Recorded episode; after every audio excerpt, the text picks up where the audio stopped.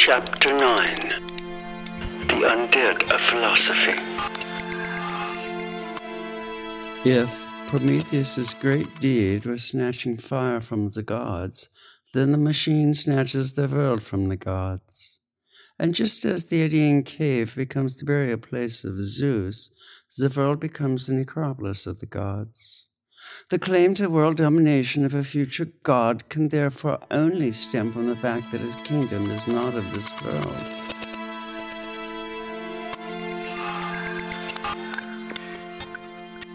Divine Aura. Doomed to die, the gods nevertheless remain irreplaceable, if only to bestow their blessings on the new. As an example of the Pythagorean teachings in the pre Socratic period, there are countless references back to the mythical world. More precisely, to that intellectual battery which we have assigned to the thinking of the Mycenae. This reference back has, above all, a legitimizing function. When Pythagoras visits the Idaean cave, this is said to indicate he possesses the blessing of the gods. When the discovery of musical intervals is transferred to the forge, the aura of the Tellurian religiosity is said to be transferred to the numerals. With the same enthusiasm that the techno evangelists derive from the visions from the digital order. Pre Socratic thought celebrates the novel writing system that has inscribed itself on culture in the form of legal codes and educational programs and even tattooed itself on the body of the Curate priest Epimenides. This reference to the past is not only articulated in the Guild of Word Artists, who, as logoplas, are the stars of a new age, worshipped like Gorgias as the golden full bodied statue, but is still also legible in the comparative young institutions. Thus, until the year 509 BC, the Athenian tax collectors were called kolokiretes, meaning thigh collectors. And just as the religious sphere of sacrifice resonates in this word, so too the measure of the value which the state refers to as cattle currency. This is still recalled by the Latin pecunia, which derives from pecus, cattle. With this legitimizing function in mind, one understands why the institution of Areopagus, which marks a kind of celestial storm, assures itself of the goddess's assistance, even if she has to be hoisted onto the stage by a crane. In all of this, the machine acts as an obstetrician. However, to the extent that culture becomes accustomed to these institutions, they gain legitimacy and now seem able to exist in their own right like the Minotaur and the cosmogonic letters in the fortress of mathematics. The memory of the metaphysical magic fades away. What remains is built metaphysics.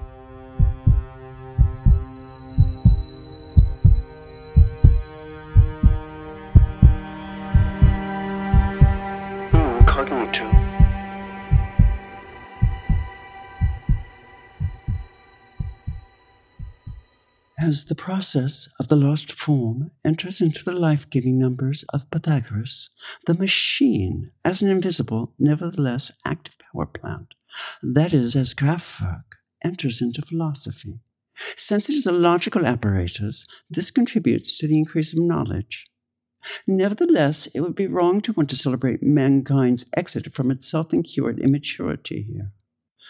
For wherever the contribution of the machine is dropped under the table, the entrance to a self imposed ignorance also opens up the blinding of philosophy.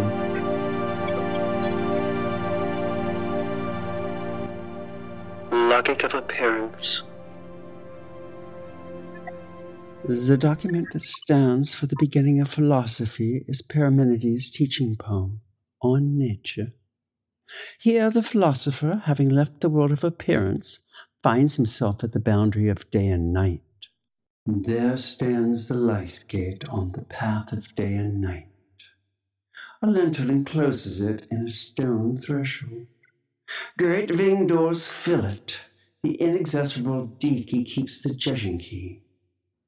After the otherwise closed abyss between the appearance and being, has opened, and the goddess has granted entrance to the young man. She allows him insights into the secret of nature. Thus still remains the tidings of the only way. Being is. Only this way there are many signs. As being it is unborn and uncorruptible, whole, unique, without siblings, unshakable, not to be completed first. It is not a past nor a future, since it is now. Everything together, holding everything together as one. If one follows the question of where the well rounded truth of the never shaking heart stems, one encounters the riddle of the infinitive, that strange, time enraptured hybrid form that makes us think of thinking as a process that does not require a thinker. That being which slipped over into eternity precedes all being. Only because the separation can the tension between the aletheia and the doxa come into relief, day and night, being and appearance. At the same time, this contradiction is a construction that conceals the origin of the aletheia. The unforgettable circumstances that the condition of its possibility consists in the lethe, that is, in forgetting. With this artifice, the world as it is turns into the realm of shadows. That the nature into which the goddess wants to introduce the neophyte must be of a different nature than what presents itself to his eye. As soon as the goddess has opened the aletheia to her disciples, she asks, For what origin do you want to explore? And concluding, so it is either all or nothing at all. And because the youth, blessed to face the unconcealment, does not understand that the aletheia is based on the order of forgetfulness. He follows the divine imperative that says, it must be, for non being is not. If one asks, however, is it possible to think such a timeless, uncreated, and unchangeable universe? One is inevitably referred to the letters of the alphabet. Only the letter, which has also stripped off the mortality of the Godhead with the image of the bull, that is, A is equal to A is equal to A, is able to produce the appearance of the primordial being in the everlasting truth. The machine, the condition of the possibility to be able to think the eternal.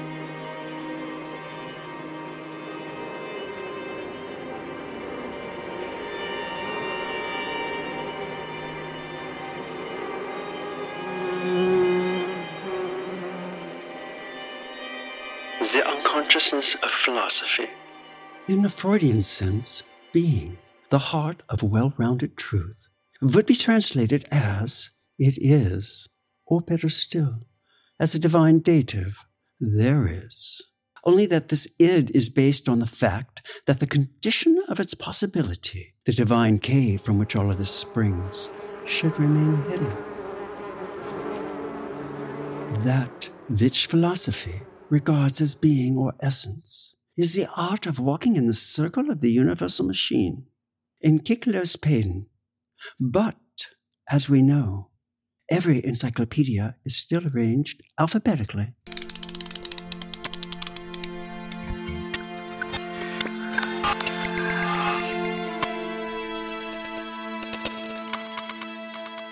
The seduction of metaphysics and the abysmal impulse of repression that accompanies it is due to the paradoxical treatment Plato gives to the alphabet.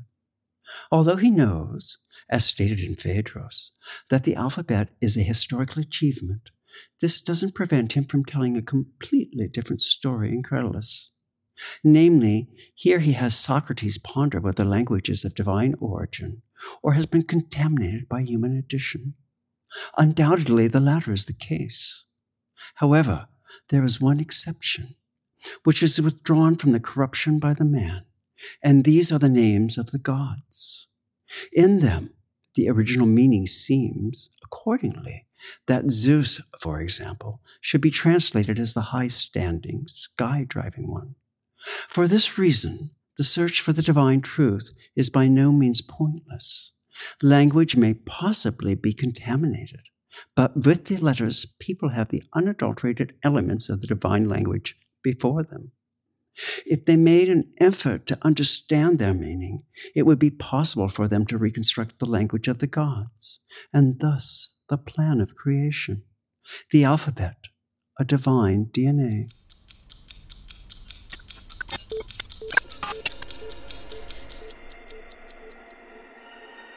The elephant in the room. Double iconoclasm. If the alphabet causes the disappearance of the bull godhead, philosophy, which begins to reckon with the unlimited, assumes that the iconoclastic machine in turn becomes invisible. Seen in this way, the impossibility of non being, which Parmenides makes the proof of his unchanging being, is above all a not wanting to know, a theology that has placed itself inside the doctrine of being, but which at the same time has succeeded in making itself invisible as theology, the displaced machine, Heidegger's onto theology.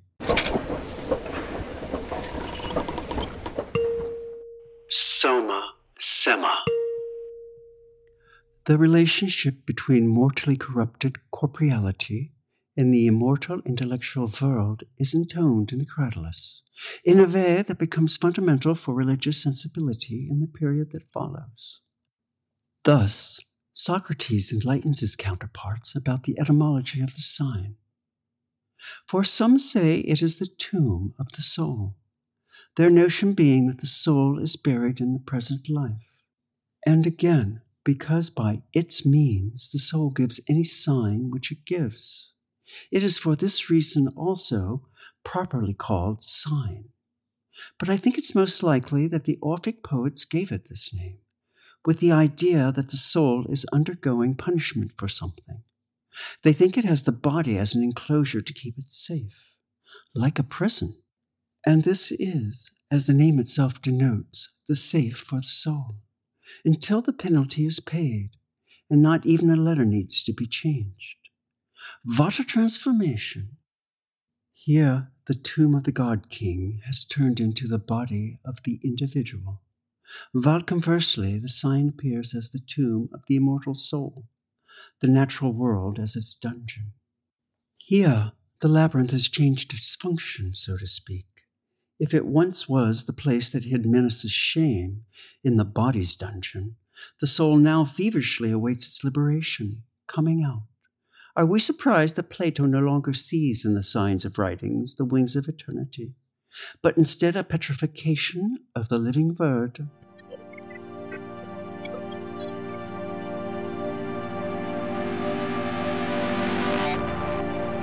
Artificial sun.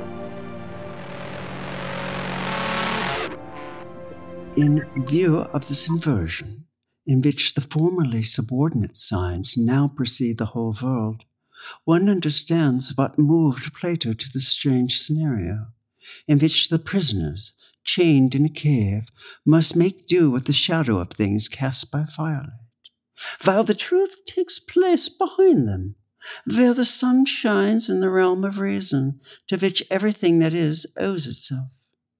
Basically, this parable is nothing but the transfer of the living word into cosmology for catapulted up to the artificial sun of the philosopher.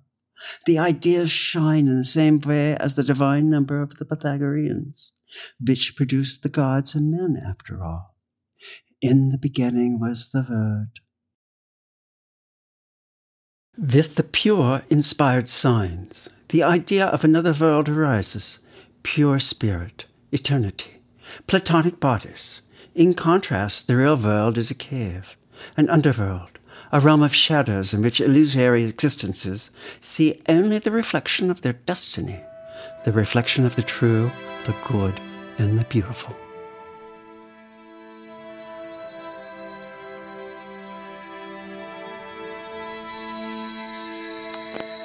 If one compares the Greek psyche with the Jewish culture, which also has an, even if incompletely notated, alphabet, it is remarkable that in the Judaism of that time, the thought of an immortal soul does not exist. Only in the 3rd century BC did a striving in this respect become noticeable, and this, in turn, goes back to the Hellenistic influences.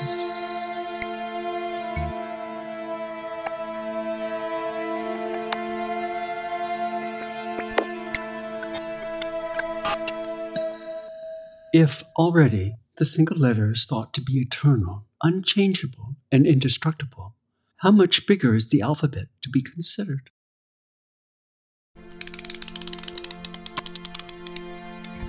Breath of immortality. Even in the time of Homer, in which the sagas of the ancients take on a quasi encyclopedic form, the psyche, like the Latin anima, is only a life force. When humans die, they exhale this life force. Very soon, the psyche becomes active, an independent organ that moves the person to do this or that. In the 5th century BC, at the time of Plato, the soul finally becomes a pneuma, a divine breath that ascends to the heaven after the death of the human being. When Plato says that every citizen has a polis within him, one could say that every Hellen has absorbed the socioplasty of the alphabet. The immortal psyche, the analogue of the everlasting sign.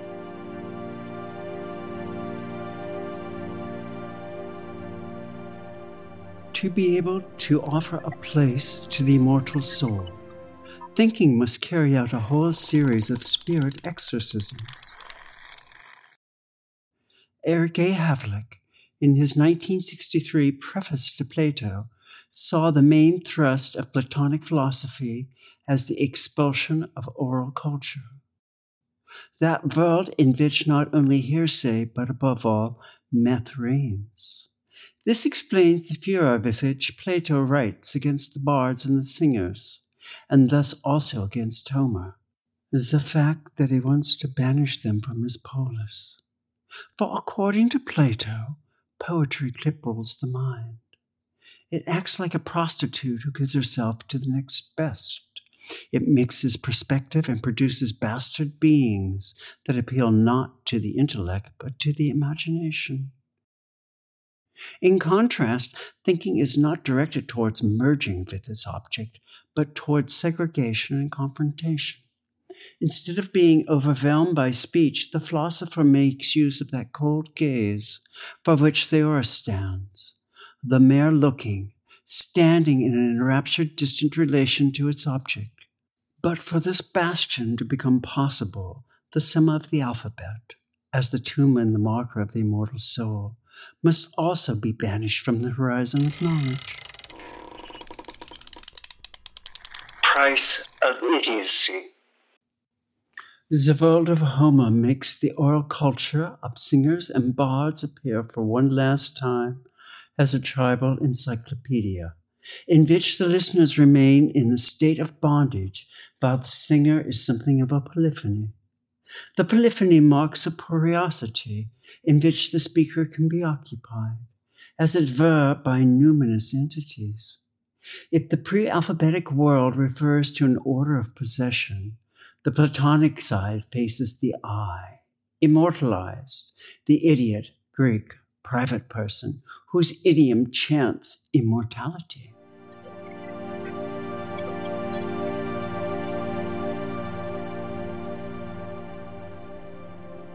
Psychoplasty.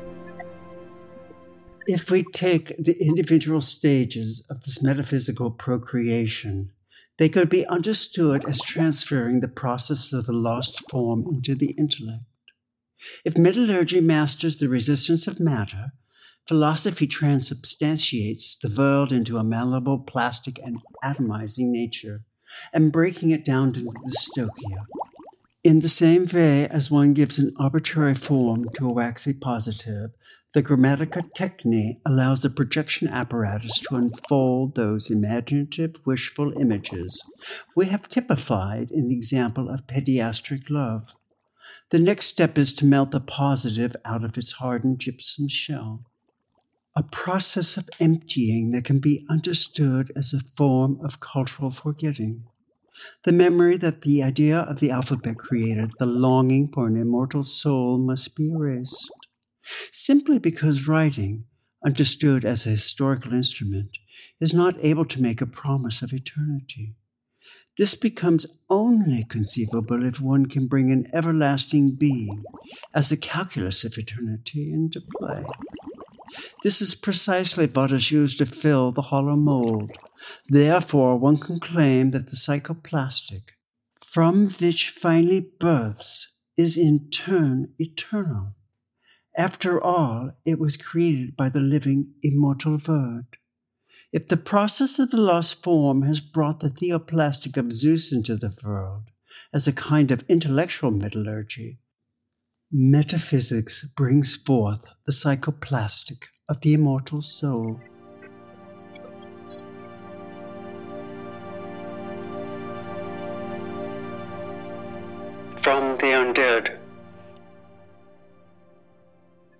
According to the Mythos Logos formula, one assumes that logic is an achievement of reason, thus primordial.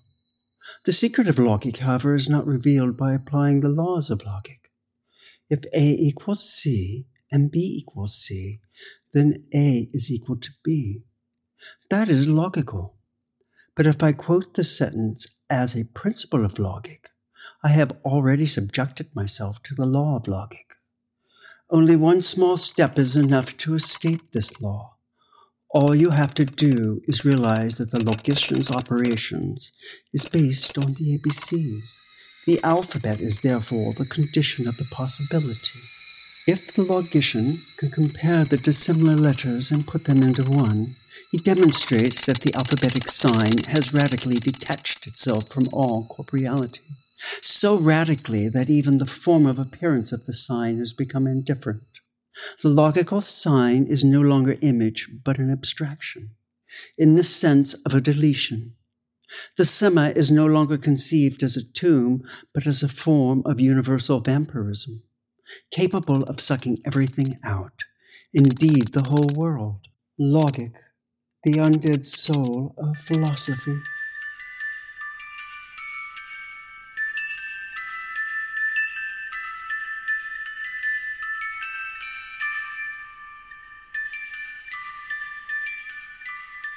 From Wittgenstein comes the remark that the propositions of logic ultimately amount to tautologies. If one understands the concept of tautology not statically, but as a form of constant reaffirming conversation, it becomes clear that it's about the foundation of a thought machine, an engine, Triebwerk, that sustains itself. Logic must take care of itself. Wittgenstein.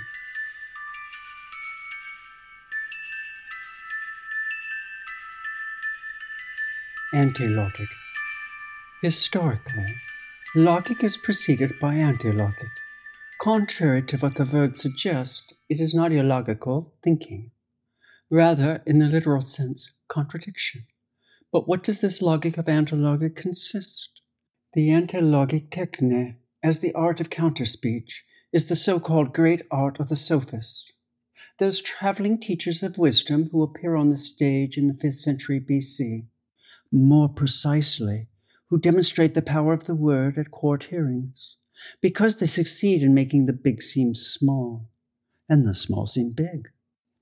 If sophistry appears to us only as word twisting and rabulism, we have a distorted picture before our eyes, which goes back to Plato, but above all to the subsequent denunciations of Aristotle. From its self understanding, sophistics is philosophy insofar as the list includes well known sophists like Protagoras, Gorgias, Thrasymachus, or Antiphon, to which Socrates could be added. Protagoras, the oldest sophist of this type, is said to have invented the argument, to have demanded wages from his disciples, and is therefore called Logos. This wandering Logos, which has an unmistakable affinity with money, describes a cultural dividing line that ushers in a new era in the thinking of the polis. This is the title of one of those writings circulated under the name of Protagoras, knocking down words. And thus, the interpreters are quite right to speak of a sophist cultural struggle. In the struggle, which has been compared with the Enlightenment, the individual stands against the collective, free thought against the order handed down by religion or imposed by the state. Logos versus nomos, or the liberation of thinking from self incurred immaturity.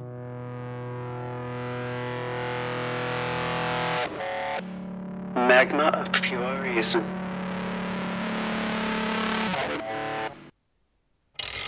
Before the Logos became enclosed and subjected to the doctrines of logic, it functioned as magma, with which all conceivable things could be proved.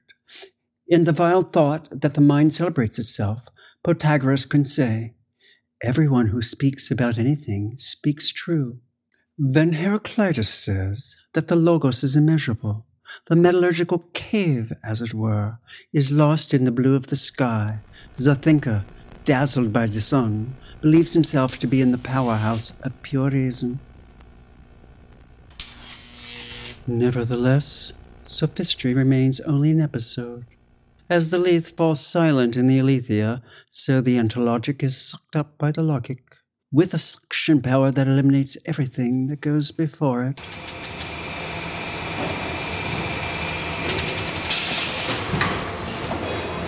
In melting out the plasticity of reason, the memory fades that philosophy does not go back to eternal truths, but to human beings.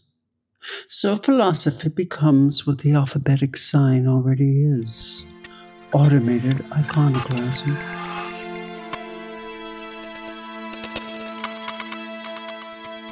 The Great Purge. If one takes into account the rupture that the Platonic philosophy causes in the thinking, one could speak of a mental cleansing, to which not only the mythical antecedents fall victim, but which, above all, aims at letting the condition of itself become unrecognizable. With the alphabet, more precisely, the perpetuation of alphabetical signs, thinking suffers a total amnesia. Plato succeeds in erasing cultural memory. Like the metallurgist of the lost form, he founds a God machine, only that the God of the philosopher no longer remembers being a machination. Instead, he claims a primordial beginning, immutability, a capacity that exceeds the existence of any god. For Zeus may be immortal, but as Muse teach, he was born. Being, on the other hand, is an immortal world soul that tolerates neither beginning nor end nor change. Negative theology. If one speaks of a God whose essence is not articulated in a certain quality, but in the fact that he is uncreated, unchangeable, and imperishable, then unworldliness would be the greatest of his virtues.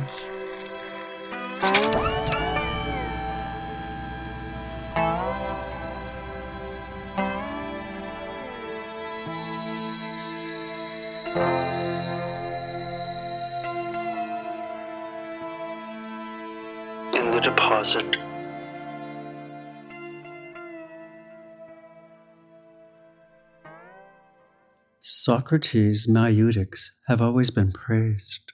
Strangely enough, without considering that the midwife's trade in antiquity was not only obstetrics, but also included abortion. That is, the practice of removing from the world a fetus deemed unworthy of life. Plutarch tells how the elders in Sparta judged the right of each newborn to live. If it was weak and misshapen, they had it taken to the so called deposit, a rocky precipice on the Taygetus. This was because they believed it was better for being not to live who from birth was not able to grow up healthy and strong, both for its own and the state's sake. Then Socrates offered to his interlocutor, Well, let us now consider this together. Whether is right birth or a wind egg. Behind the supposed assistance always lurks also the threat of having to reject a thought classified as a wind egg or freak. But could it be that this threat doesn't only concern intellectually weak arguments, but is also used to consign theoretical foreign bodies to the deposit? What needs to be sorted out here? Insofar as Platonic thinking is based on primordial being, which stands unborn and incorruptible, the program of philosophy consists of nothing less than creating the world itself out of the world. at least at that shadow world which obscures the view of the true, enduring knowledge. This would mark out the educational program of philosophy. World alienation, the assimilation of man to the ideal entities that thinking designs. This implies the exorcism of the mythical residue, the expulsion of the so called fairy tale poets, of antilogic and unreason, not to mention the desires that enslave man. Far more dangerous for philosophy, however, than the ever lamented lack of virtue is anything that undermines the legitimacy of its judgment. Here lies the real danger, the abysmalness, which Plato eliminates in a virtuoso way, namely the fact that being, the basis of all philosophy, is itself an acquired thing, and consequently a god in diapers, a contingency, a vindeg even. From this point of view, the reference to Maieutics may seem like a Freudian slip a lapse that points to a cleverly hidden abysmalness of the theory design.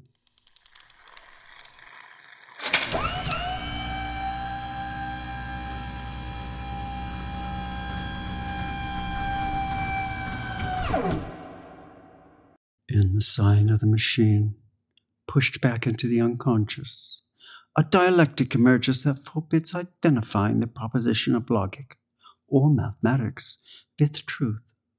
Instead, one would have to apply a fundamental ambiguity, a two world theory which is put to the simplest form. Culture is an angel maker.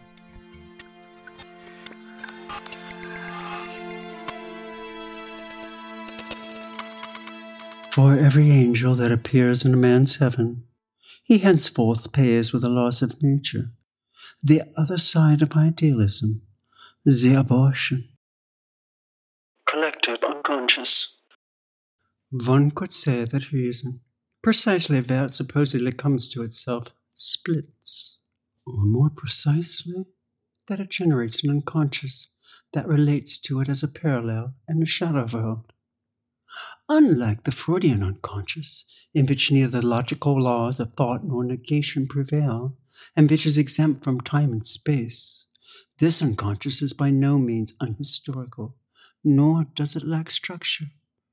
But above all, the unconscious is not a hidden chamber belonging solely to the life of the individual, but spans, as an active social practice, the life of the community.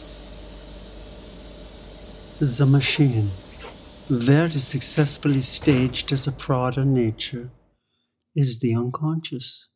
This is also because it's the pulsating heart that drives the community forward Insofar, the machine takes care of the law of eternal return.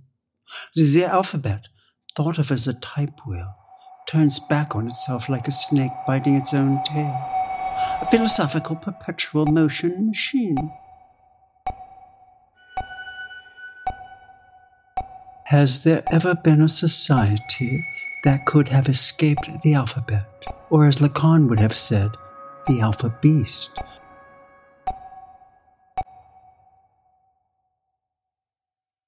the writing in its price. Just as the Minotaur inside the labyrinth demands human sacrifice, the imprisoned Alpha Beast demands its toll.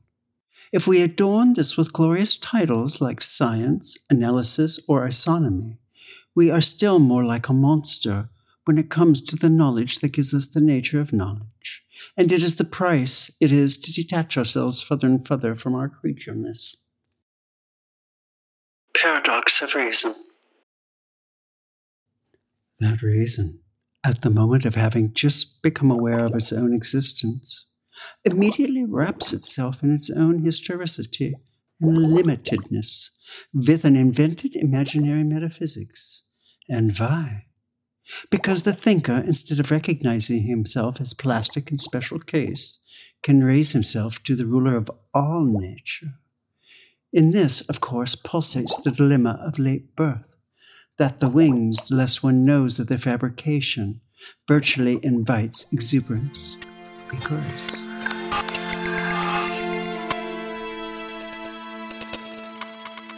Spot. What if the ideal state of the philosopher king even more if the primacy of reason for nothing more than empty delusion. With this question, we approach the one posed by Xenophanes, but from a different point of view.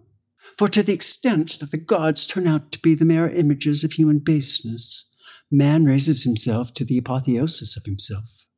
He usurps the position of a god. In this sense, the deus ex machina can only be followed by the homo ex machina. If the beast, which has molted to a higher being, can be assumed to have an angelic nature, it is only because he has consigned to oblivion that which he carries around with him in dark nature. Can a society design itself as a socioplastic entity without resorting to the aid of a higher principle? If we take the Egyptian mega machine as an example, we can see that the religious cloaking of the Sun King, its ideology production, was the real purpose of the mega machine. And that, on the other hand, the Sun King and his paladins were the beneficiaries of this order. In the same way, the Zeus figure had the functioning of instructing Greek society in Mechane. If philosophy now claims to exercise the myth, this is only true to a limited extent, since it makes itself, in the use of a metaphysical apparatus, the mouthpiece of a god. Only that the god of the philosophers is nameless and does not demand any cult acts and sacrifices. A true deus absconditus. Behind the scenes, however, the machine, positioned in timelessness, can only have a divine creator.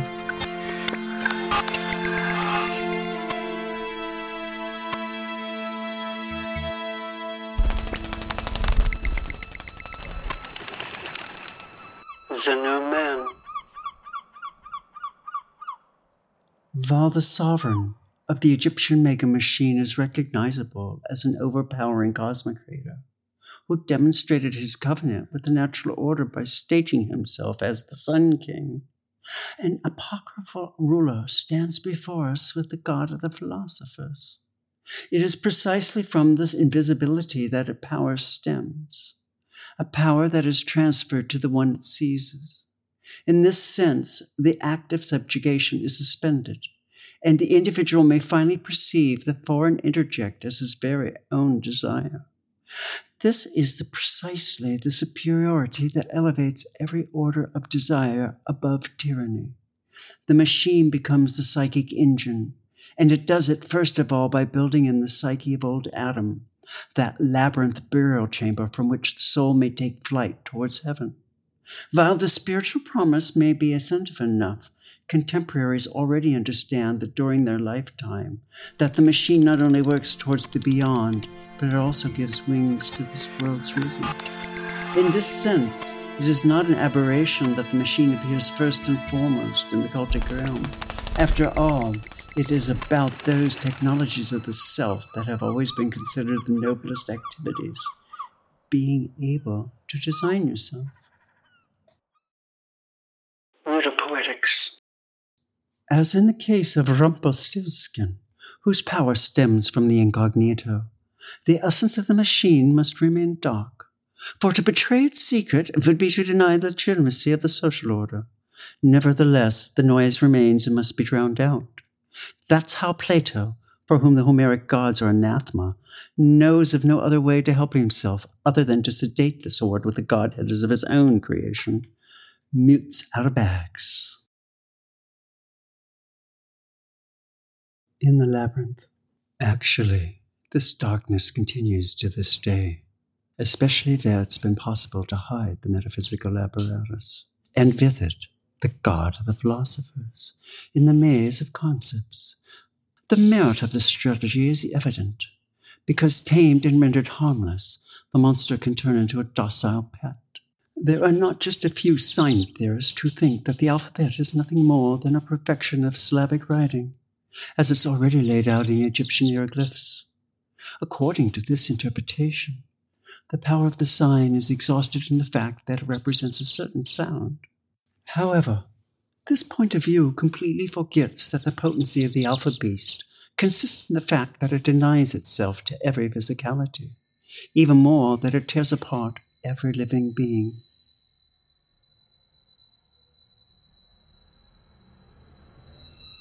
The gods of practice. We speak of substantivizing philosophy, science, mathematics, or logic as a way of speaking in which thinking replicates itself without thinkers. But with this, a human practice is catapulted up to the heights. There, it, like the lyre of Orpheus, is emblazoned on the firmament of the human horizon of knowledge. However, this apotheosis of human activity does not exist in itself, but only because people continue to do philosophy or science. Insofar, Wittgenstein's dictum, logic must take care of itself, would have to be corrected.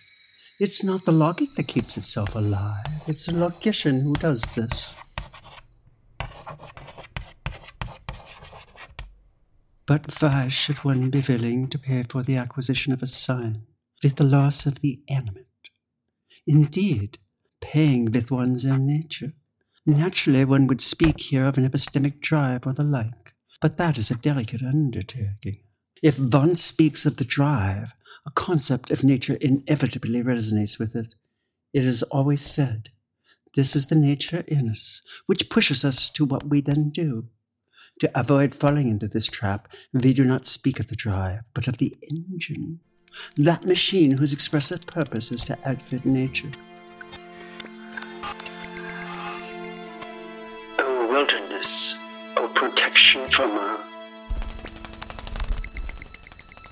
Wherever one speaks of nature, machine is not far away.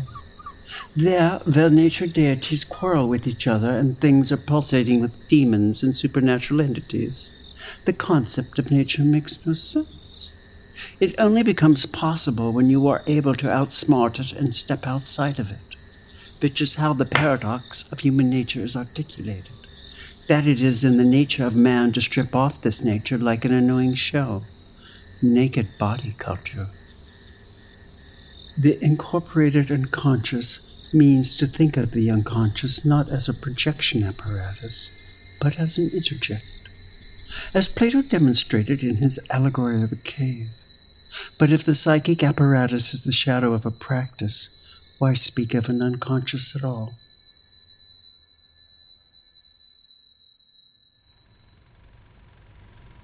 The more the alphabet order takes hold of society, the more it forgets its engine. The universal machine, as a historical notch, disappears just to the extent that it encodes everything. As the saying goes, you can't see the forest for the trees. The blinding of the machine, that its order dissolves into visibility. One can't see the machine for all of the machines anymore. Maximum unconsciousness, pure logic, the idea of pure reason.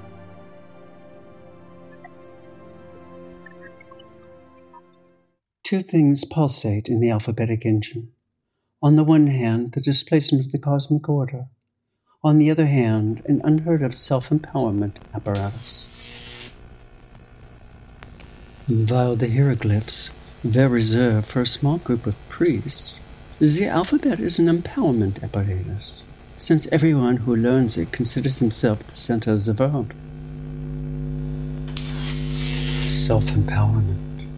But to what end? To take the position of a world creator? To reinvent the world according to one's own gusto? The latest craze. To distinguish itself from the past, cybernetics has brought into play the distinction between the trivial and the non trivial machine. Accordingly, a trivial machine is characterized by the fact that one always expects the same obtuse output in response to a given input. In contrast, a non trivial machine can, depending on the situation, produce different, possibly even unpredictable results. In a mechanical watch, the tension of the spring translates into the advance of the second hand. That would be trivial. In a computer game, on the other hand, the same movement of the joystick can produce a wide variety of results, up to and including the butterfly effect. depending on where the player is located. That would be non trivial. Now, one may doubt whether this distinction makes sense, for even the ancient Mechane, as its various manifestations demonstrate, is a non trivial machine. But perhaps the axis of triviality already leads us astray, for trivium is the place where the three paths converge, the commonplace. The universal machine, though, insofar as it opens up an unclosed and future open space of thought, is per se utopian, hysterical, magical. Power machine magic.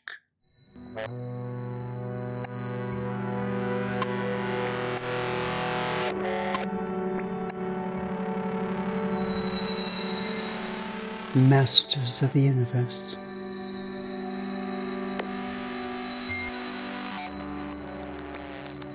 Cultural acts are really described in retrospect as setting, as aesthetic procedure. This has the advantage that one doesn't have to worry about the past of a history of an institution, but can accept its output at face value. In this sense, Aristotle already writes that money is called nomisma because the value of money can be set arbitrarily. Nevertheless, such a sitting can only be made if the practice of arbitrary sitting is accepted as such. Consequently, this act assumes a framework, a hypothetical space in which the subject has the freedom to sit ad libitum. So when I say I set the value of money as arbitrary, I have to be able to fall back on the practice of the sitting and the freedom of thought associated with it. The ad libitum can be translated as I am so free which excludes the intervention of gods, demons, and deceased ancestors. If we ask how big is the space that I put any object into, the answer will be as big as the object that I has put in there, or more precisely, a little bit bigger than that. If what I sit in place exceeds my capacities, the capacity of the room, I have a problem. But since the space also can be set at will, I will set a maximum room size, the universe. So the positing that underlies all positing is this. I am so free to rule over the world, nay, over the whole universe, and over all that may be in it.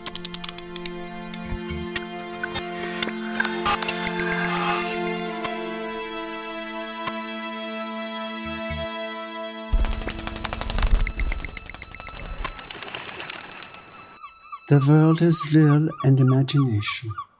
Synthetic marks, as we have seen in the figure of the forgetful hero, a psychic split. If one hands over the prehistory to the Lethe, then one strides undauntedly towards the Mnemosyne. Admittedly, only in order to know what one wants to know. History, logic, and philosophy are not to be understood merely as intellectual illuminates but also as systematic obscuration measures.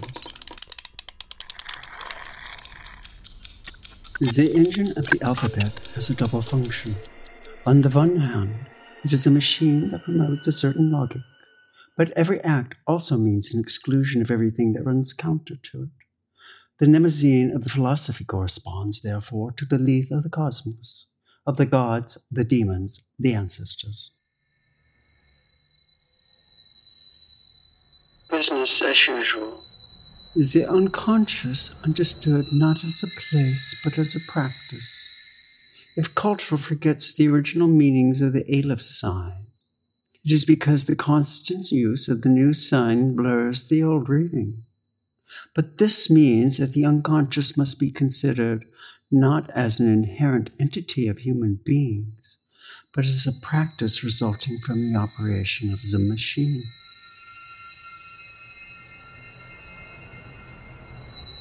The machine occupies the place that psychoanalysis assigns to the superego, while conversely, that which it excludes is given over to the it.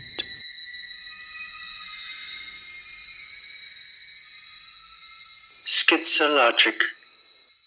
Because the alphabet detaches itself from the world, the symbolic can emerge as a purely social sphere in which law and self imposed principles have validity. This socialization moment appears in the meaning of the symbolon. which means agreement, contract, mark, or sign. It comes from the verb symboli, which stands for the act of throwing together, heaping up, and putting together. So a symbol rises in the place where people come together around a common cause, and the highest thing they can conceive of seems to be the res publica itself, which according to Julius Caesar is a mere name without body and form.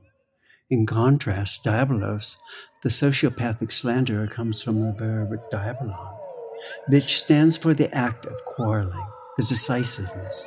Significantly, he who sows discord becomes the Christian devil, the antagonist of the divine word. This demonization of logic is a historical novelty. The older cosmologic cultures have by no means interpreted the snake as a diabolic temptation, but as an image of eternal return like the Ouroboros, the snake that bites its own tail. Curse and blessing.